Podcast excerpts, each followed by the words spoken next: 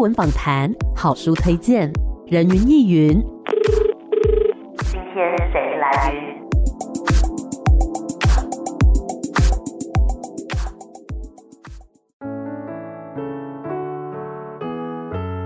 人云亦云。今天我来云，今天呢，人云亦云在空中要带大家来逛一个展览喽。而且这个展览啊，距离我们景广台本部呢还蛮近的，就在西门町哦。这个展览呢叫做《西门寻人少女》，哇，整个感觉起来呢就非常的有 feel，对不对？这一次邀请到的是《文讯》杂志的行销企划经理徐家军，家军你好。主持人好，是我们这一次呢要邀请嘉君来带我们认识一下。哎，刚刚讲到的这个展览呐、啊，它的缘起是什么呢？为什么会设计这样一个展览呢？是当时就是西门红在二楼的空间，希望可以有一个展。那其实很开放的说，主题都可以。那当然跟文学相关。那我们想，其实西门町对很多台北人或者是非台北人来说，在不同年代有自己的意义。所以我们想说，在以文学来说的话，在不同年代找寻不同的文本，然后将它做成展览，也希望透过这些作家的作品，可以引起大家对西门町的不同诠释。那当然也进入到文学作品上面。嗯，的确，因为过往大家包括我自己啦，想到西门町呢，可能会想到的是很繁荣，然后很比较娱乐的，或者说流行文化那一部分的。但是文学的部分呢，好像大家会对它跟这个西门町的连结比较少，但其实也是有很多连接的。那包括说呢，这一次的展览哈，好像也是为在张荣发基金会里面的台北文学馆筹备处的暖身场。延伸展览，对不对？这两个之间有什么样的关系呢？来帮我们介绍一下。因为文学一直都是台北非常重要的一个文化能量。那当然说，未来有台北文学馆筹备处的成立，那在这之前，是不是有一个像这样子的个文学橱窗的一个概念，作为台北市面向或收纳文学的这样子一个一个想法？所以从西门町的红楼出发，那同时呢，也希望未来有更多持续的展览跟活动在台北发生。嗯，所以这个台北文学馆，它如果落成的话，它会是一个怎么样的存在呢？台北文学馆，老实说都还在讨论中。Oh. 不过我觉得很明确的，它是因为文学馆，当文学有一个馆所或有一个空间的话，我相信对很多资深的文学读者，或者是想要认识文学的人，甚至是作家，更有一个归属感。那我们在这样的空间里面，就可以更策划比较有脉络或者是系统。那同时也会有更多的多元的跨域、跨界等等的方式。其实文学本来就很多面貌。然后它也可以很亲近、很大众，就是怎么样让文学可以很自然的出现在生活里啊，尤其它本来就是在我们生活里面的。嗯，而且可能过往大家想到文学呢，可能大家就是想说啊，要去书店啦、图书馆啊等等的这种比较特定的场所。但其实如果说台北文学馆它落成的话，它是一个更加有凝聚力的地方，更加集中的地方。大家呢可以在这边看到很多关于文学的各种面貌的呈现。那我们要先回来这一次在西门町的这个展览哦，刚刚有讲到说呢，其实是用了几位作家的文本，然后。衍生出的各个展场哦，那分别来帮我们介绍一下有哪几位作家以及他们的什么样的作品，那又做了什么样的呈现呢？像是从最早的白先勇的《孽子》，他有改编过，不管是舞台剧或者是电视剧，那他很多场景都是在西门町发生的。那六零年代像是林怀民老师的《蝉》，这里面也是同名的短篇小说。那这一次我们也有特别在跟林老师。请教，那聊聊他当时的西门町。其实他就一直在强调说，在六零年代，呃，身为青年的他们不可能不到西门町，因为西门町是对他们就是非常时髦，然后也要去踩点的一个地方。所以西门町对他来说是非常重要，他相信对他那个年代的人来说也是。那在我们比较近期的，像是张志新的《海市》，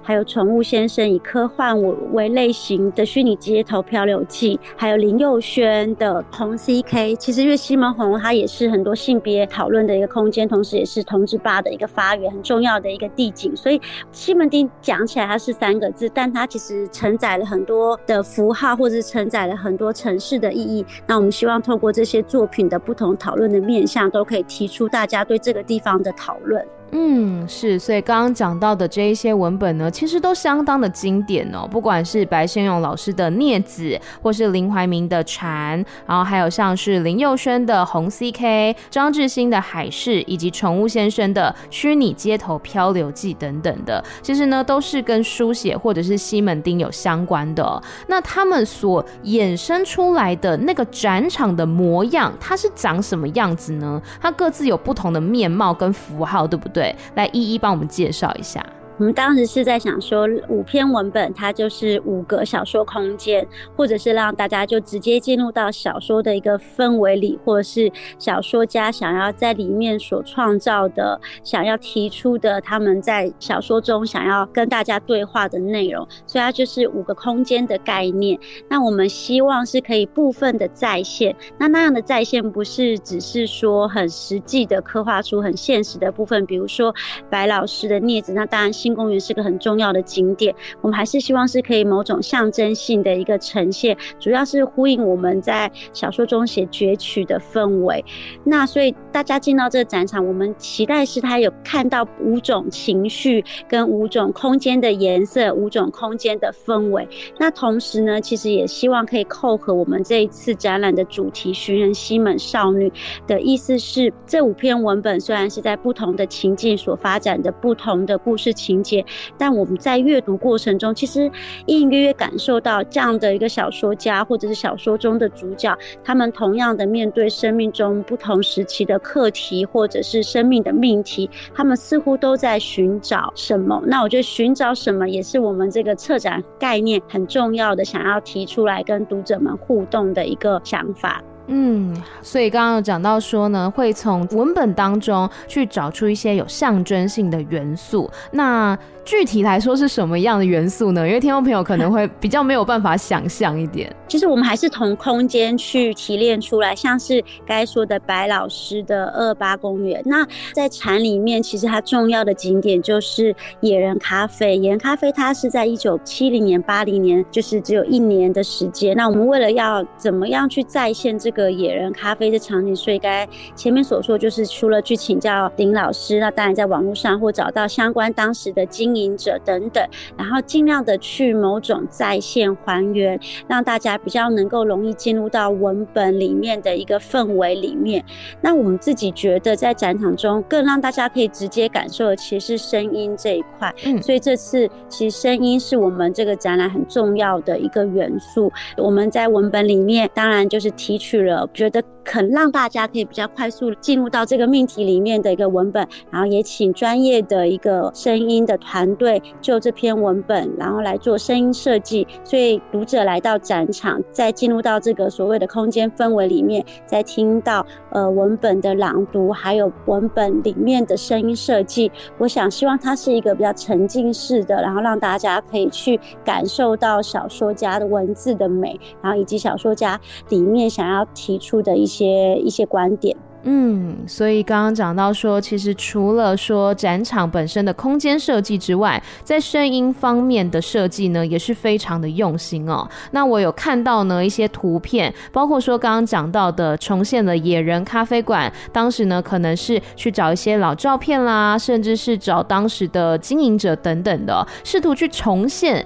这样子的一个氛围。那另外我还看到了一个好像是房间，少女般的房间，有一些。散落的化妆品啊，跟一些自拍的补光灯等等的感觉，就真的很像这个少女的房间。这个是哪一个文本的延伸呢？啊，这个是张志熙《海市》这本小说，因为它里面的主角就是一个十七八岁的一个少女。当然，小说里面并没有很细节的描绘她的房间。那我们在读完这这个之后，我们通过某些想象跟一些文字的线索，然后把少女的房间把它还原出来。那同时，它里面面也有很多线索是呼应着这个小说的一个章节。嗯，感觉有点像是彩蛋一样。所以如果是本身就是这个小说的书迷的话呢，应该会对这个展场非常的有兴趣，蛛丝马迹的找找看，说有哪一些的这个彩蛋跟线索藏在展场里面哦。那再来，我看到另外一个展场呢，我觉得也蛮有趣的，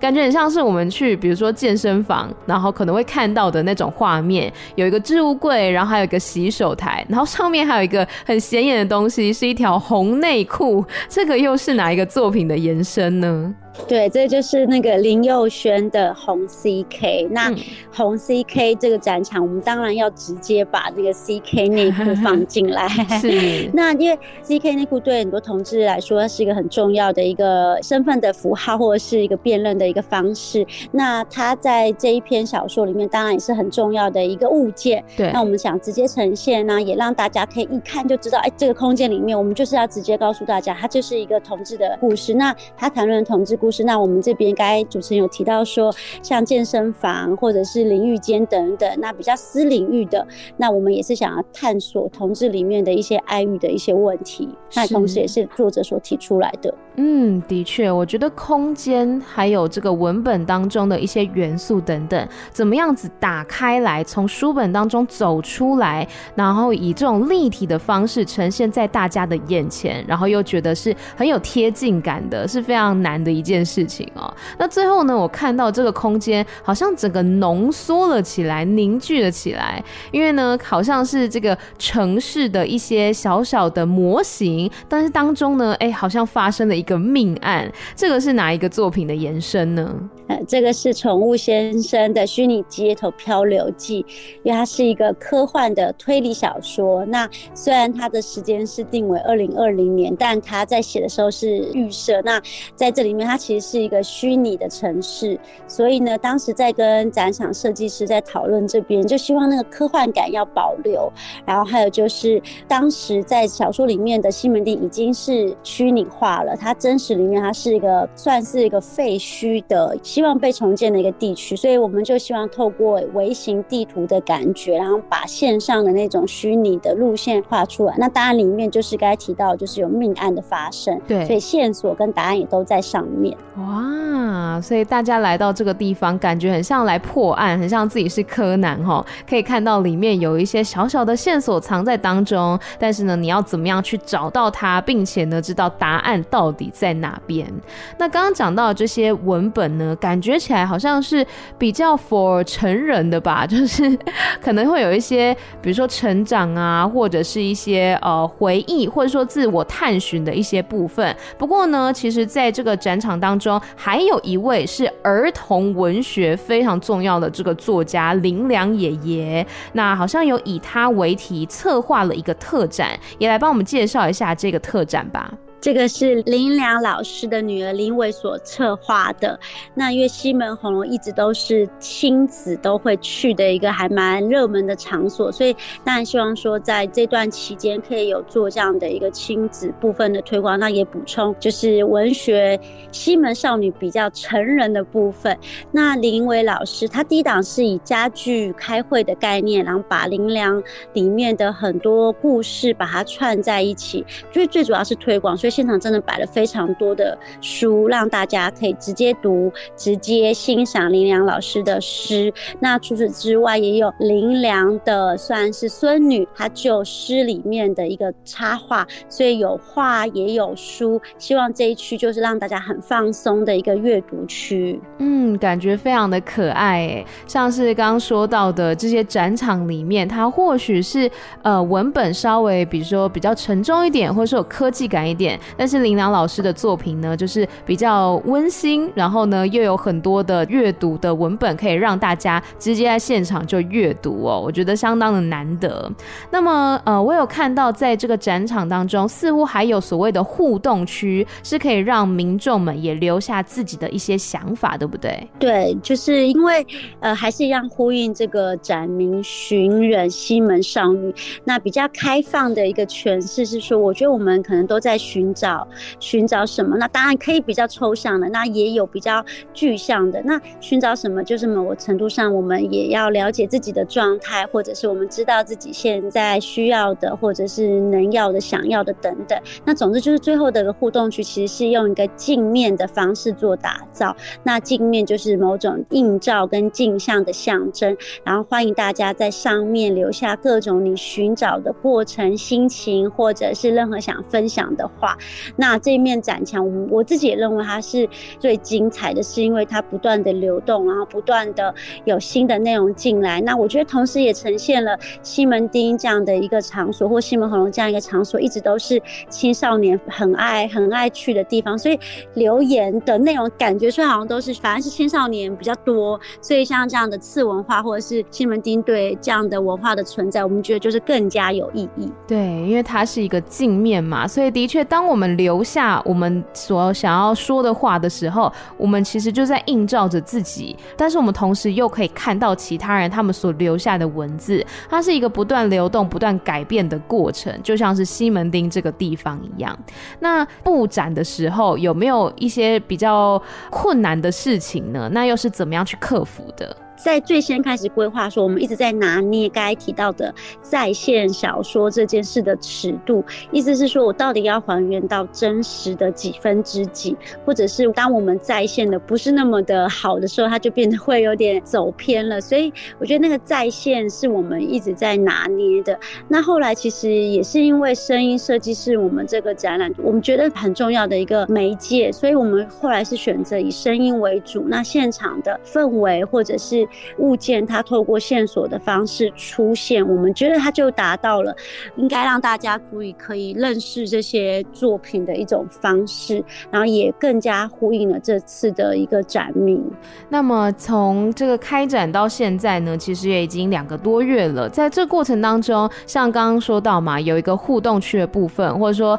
呃，大家可能看完展之后有一些心情的抒发啊之类的，有没有让你比较印象深刻的一些观展的人他们的回馈呢？我自己觉得，因为我们在展场现场其实有放了五款明信片，就依照不同的文本跟展间，那其实拿得非常的踊跃。那因为我们这次其实采取的一个方式是，呃，我们不用很明确的文案，或者是像 DM 宣传的方式让大家知道资讯，我们真的都是用比较开放的一个问题或问句或空格让大家去填空。所以当时也会担心说，会不会读者也没有办法接受到这样的讯息，可是。在我们现场中的大家说的明信片或者是回馈的问卷中，似乎大家都还可以透过自己的诠释，然后获得某种我们想要在展览里面所提出的一些观点。所以我觉得有得到这样的回馈，我们觉得是蛮开心的。嗯，相信大家听到这边呢，对于这个展览也是相当的好奇。所以最后是不是来跟我们讲一下这个展的展期、还有地点以及它的开放时间呢？